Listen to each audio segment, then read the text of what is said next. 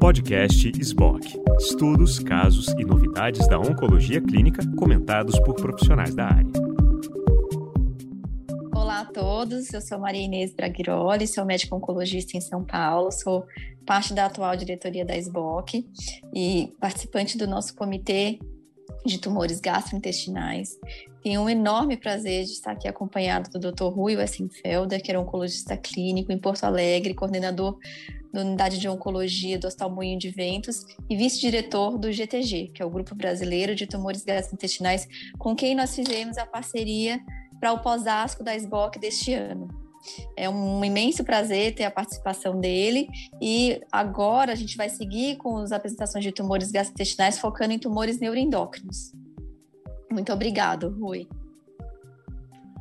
Olá, Inês. É, muito obrigado. Obrigado pela gentileza das palavras e obrigado pelo convite. Sem dúvida é um prazer a gente poder conversar e tumores neuroendócrinos é algo que realmente ocupa bastante espaço do meu dia a dia, então um privilégio realmente poder compartilhar e vamos tentar fazer da forma mais dinâmica possível, né? É um tema que algumas pessoas gostam, mas é inóspito para muitos, então vamos tentar fazer isso da maneira mais tranquila possível. É, então, é, nessa ASCO, a gente não teve trabalhos nas sessões orais de neuroendócrino e eu separei três trabalhos de tumores neuroendócrinos para é, a gente conversar aqui. Uh, um deles foi a atualização de sobrevida global do NETER-1, que fez a uh, lutécio 177 em tumores de midgut, um trabalho que já está publicado há bastante tempo, mas agora com mais de seis anos aí de segmento.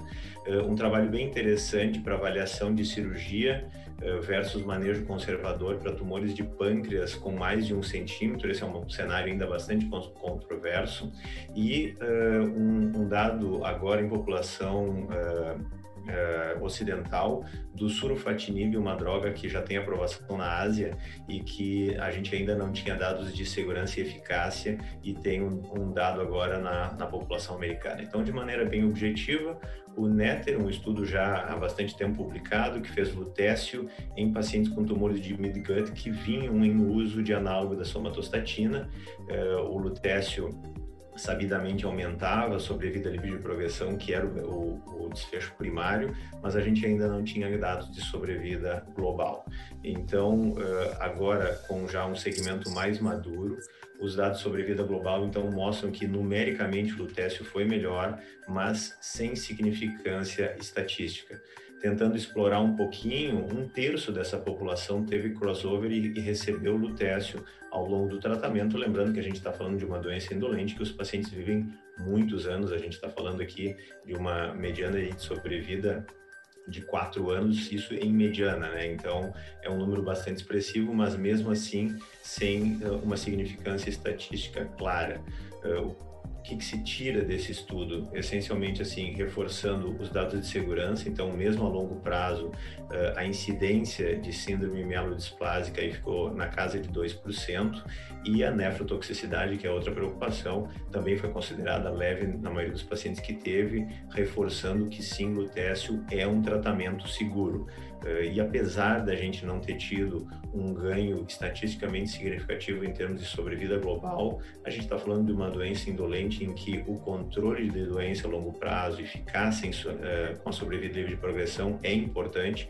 Então, essa diferença numérica, ela parece se traduzir, e eu, assim, sou sempre muito crítico em querer olhar para números sem significância estatística, mas aqui no dia a dia a gente sabe que uh, sobrevida livre de progressão é importante para esses pacientes. O outro trabalho é um trabalho menor, um trabalho retrospectivo que avaliou pacientes com tumores neuroendócrinos de pâncreas com mais de um centímetro dentro daquela janela cinzenta em que eles possam ou não ser manejados de maneira uh, conservadora. Uh, então, a gente sabe que uh, acima de dois centímetros é cirurgia, abaixo de um centímetro normalmente a gente pode observar e entre um e dois centímetros sempre estamos na zona cinzenta. Então, um trabalho que olhou aí oito anos nesse centro californiano e alguns dados interessantes que saíram desse trabalho um terço dos pacientes com câncer de pâncreas, com tumores neuroendócrinos de pâncreas com menos de 2 centímetros, então é uma parte relevante dessa população e um dado reforçando a diferença de sobrevida entre doença localizada e metastática. Então, o quão importante é a gente identificar adequadamente esses pacientes. E o dado do estudo é esse, ou seja, para tumores de, com menos de um centímetro, 100%, deles tinham doença localizada.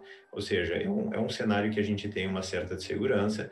Acima de 2 centímetros, uh, o comprometimento nodal metastático também já é muito bem documentado.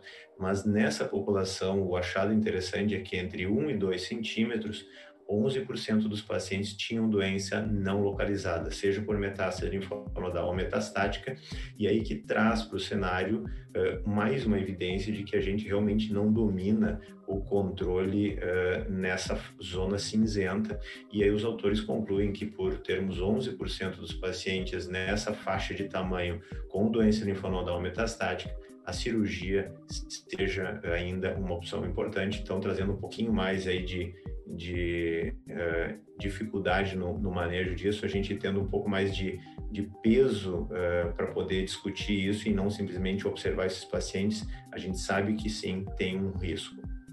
E, por último, o terceiro trabalho que eu separei para a gente conversar aqui é o do surfatinib em pacientes americanos. Apenas lembrando que o surfatinib ele tem dois ensaios clínicos randomizados de eh, fase 3 em tumores extrapancreáticos e pancreáticos, o surfatinib é mais um inibidor de tirosina quinase multi-alvo. Esses estudos são asiáticos e levaram a aprovação na China da droga para os dois cenários, com um ganho de sobrevida de progressão bastante interessante. Como a gente não tinha dados ainda na população ocidental, esse é um estudo de fase 1 com escalonamento de dose, que mostrou que a dose tolerada na população americana estudada foi a mesma, de 300 miligramas, e aparentemente a gente está falando de números pequenos, são 32 pacientes, mas que a taxa de resposta objetiva, tanto no pancreático quanto no extrapancreático e a mediana de sobrevida livre de progressão são bastante superponíveis, assim como o perfil de toxicidade esperado para um inibidor tirosina quinase, efeitos de classe usuais e sem excesso de efeitos colaterais. Qual a relevância disso? É que é uma droga que uh, já estava em tentativa de aprovação no FDA e talvez com esses dados possa sim trazer mais um inibidor tirosina quinase para o armamentário, lembrando que uh, esse seria, se aprovado, uh, o primeiro inibidor tirosina quinase para tumores de midgut no Ocidente, coisa que a gente não tem. Então, esses seriam os nossos três trabalhos aí para a gente comentar um pouquinho, Inês. Perfeito, Rui. Mais uma vez, obrigado. Foi um excelente resumo, né? Principalmente para quem tem interesse em tumor endócrino. Acho que todo oncologista inevitavelmente vai né, encontrar esses pacientes no seu caminho, mas eu vou começar pelo Neter1. Acho que o, o, Lutécio já está incorporado né, no nosso armamentário e na nossa é, ideia de que é um tratamento né, muito, muito interessante para os pacientes. Uma pena que não responde, uma, acho que a nossa dúvida hoje não é se a gente deve usar, né? É, em que momento a gente deve oferecer é, o, o, tratamento para o paciente, né? É, não sei se essa é a sua dúvida também, mas para mim hoje a questão é: será que é melhor a gente fazer logo no começo? As lesões são menores e talvez a efetividade seja melhor, ou talvez mais para frente preservamos a medula e é, um tratamento com radioterapia. Então, acho que a gente permanece na prática clínica com a mesma dúvida, né? Concordo integralmente, Inês. Eu acho que essa é a nossa dúvida uh, e acabam, assim, a decisão tem um impacto grande, uh, o viés de cada um do dia a dia, né? Eu, antes da gente ter everolimo e, sunitinib no Brasil, foi lá em 2011, a gente usava muito lutécio, né? E depois com a chegada das drogas a gente passou a usar menos, né? É, e existe justamente esse argumento de que talvez o lutécio possa limitar a medula e aumentar a toxicidade de terapias posterior, a posteriori, mas do outro lado, se eu tenho um volume de doença menor, teoricamente o lutécio funciona melhor. Então acho que tem argumento para os dois lados. O meu viés pessoal é que eu costumo utilizar análogo e as drogas orais antes de lutécio via de regra, né? Mas é sem dúvida uma excelente ferramenta baixíssima toxicidade, relativamente fácil de fazer. Acho que talvez, acho que se a gente olhar como o Brasil como um todo, é muito mais a dificuldade de acesso pela estrutura do que pela toxicidade do tratamento. Concordo plenamente. Não é todo mundo. Eu tenho essa, essa, essa sorte, né? Acho que você igualmente, de ter um time, um time multidisciplinar e de ter essa acessibilidade, mas certamente a gente não tem essa disponibilidade tão ampla, né? Então, de certa forma, nos conforta ter outras opções, inclusive aqui já vou passar até para o terceiro, né? Para o terceiro trabalho que é do surfatinib. Acho que vem mais uma, provavelmente, né? Acho que talvez seja mais uma opção no, no, no, no tratamento desses pacientes que é muito bem-vinda, né? Para uma doença indolente, né? Comparado com, com os demais tumores sólidos. É, e o, e o trabalho do surfatinib nessa, nessa, nessa série americana, que foram 30 e poucos pacientes, eram todos pacientes com previamente muitas linhas de tratamento. Então é interessante a gente ver que a droga consegue controlar a doença e como eu tinha comentado, assim, a gente tem o sunitinib no pâncreas, mas a gente não tem inibidor de tirosina quinase no midgut, né? Então seria eh, já está aprovado na China, né? Mas a gente não tem aqui no Ocidente ainda eh, uma droga com essa indicação aprovada. Então seria um, um mecanismo de ação adicional para essa população que a gente sabe que sempre responde menos. A gente tem menos taxa de resposta. Isso é universal nos estudos. Pâncreas responde mais e midgut a gente tem mais é controle de doença, né? Que normalmente, para a maior parte dos pacientes que é assintomático, é muito bem-vindo também, né? Exato, exato. E por último, falando de doença aqui localizada, bem localizada, na verdade, eu acho que a grande questão aqui do trabalho é um trabalho retrospectivo, né? É, é, que a cirurgia do pâncreas não é necessariamente uma cirurgia simples e isenta de complicações, né? Então, se fosse talvez uma, uma cirurgia em outro local, por exemplo, fígado ou cólon, talvez a discussão não fosse tão relevante, né? Porque seria uma cirurgia de baixa morbidade, mas principalmente os tumores localizados na cabeça do pâncreas, inevitavelmente, né, levam a um procedimento mais é, é, agressivo e com né, consequências posteriores mais relevantes para o paciente. Mas aqui eu acho que a gente tem até embasamento né, na nossa indicação, eventualmente, né, para aqueles pacientes jovens e que seriam candidatos à cirurgia, porque a idade aqui pesa muito também, né? A idade mediana do trabalho é de 60 anos, né? É, é, eu acho que tu citaste os dois fatores importantes nessa tomada de decisão, que é a localização, se é cabeça ou é corpo-cauda, então o tipo da cirurgia, porque uma pancreatectomia é, distal por laparoscopia é um procedimento, uma duodenopancreatectomia é outro.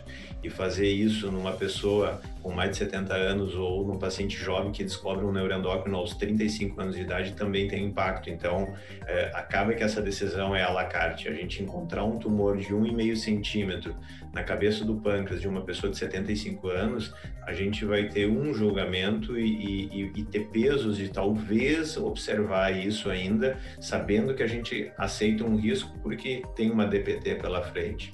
Agora, encontrar essa mesma lesão num paciente jovem, a gente já pesa a mão para cirurgia. Então, acho que, é, e talvez identificar outros fatores, a gente sabe que toda a questão de grau, é, a própria diferenciação, quando a gente está falando de G1 e G2, existe G2 com KI67 de 3% e existe G2 com KI67 de 15%. Não são idênticas essas doenças e a gente sabe ainda que as nossas amostragens por normalmente por ultrassom endoscópico eh, é uma agulha que vai fazer uma amostragem parcial da lesão. Então tem muitas variáveis envolvidas para tomar decisão, mas sem dúvida, entre 1 e 2 centímetros sempre é inquietante ficar observando, Pri, eh, a gente sabe, né?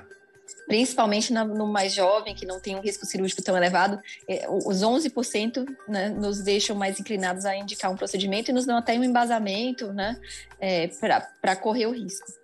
Exato. Rui, eu, eu agradeço muito em nome da SBOC e meu nome pessoalmente, eu sabe que é um médico que eu admiro bastante. Alguma mensagem final para os nossos espectadores? Obrigado pela, pela gentileza e a recíproca verdadeira. A gente não vai ficar rasgando seda um para o outro aqui.